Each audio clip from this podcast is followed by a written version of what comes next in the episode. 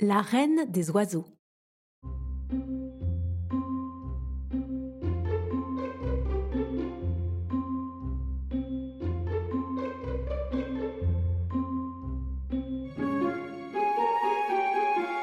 L'autruche était depuis toujours la reine des oiseaux. Grande et forte, elle savait courir très vite, mais surtout, elle était extrêmement sage et perspicace. Cependant, certains oiseaux, surtout ceux qui étaient fiers de voler haut et bien, se plaignaient de leur reine. L'aigle protestait plus que les autres.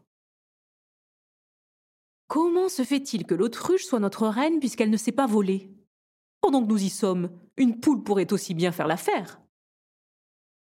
Le cormoran, l'albatros, puis le serpentaire se rallièrent à l'aigle, obtenant que l'on procède à de nouvelles élections l'oiseau qui volerait le plus haut régnerait sur les autres. L'autruche ne participa même pas à la compétition et de honte cacha sa tête dans le sable. La compétition commença. Le cormoran, l'albatros et le serpentaire s'élevèrent très haut dans le ciel, mais l'aigle vola encore plus haut. Il planait triomphalement dans les nuages quand il vit soudain un petit troglodyte s'agiter au-dessus de lui il s'était caché subrepticement dans le plumage de l'aigle qu'il avait emporté jusque dans le ciel. L'aigle tenta en vain de voler encore plus haut, mais les forces lui manquèrent.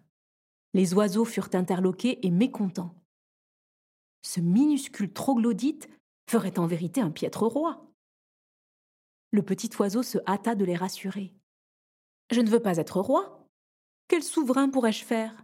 Aussi mauvais que ce stupide aigle qui se laisse duper par n'importe qui? Que la sage autruche continue à être notre reine. Et c'est ainsi que l'autruche resta la reine des oiseaux.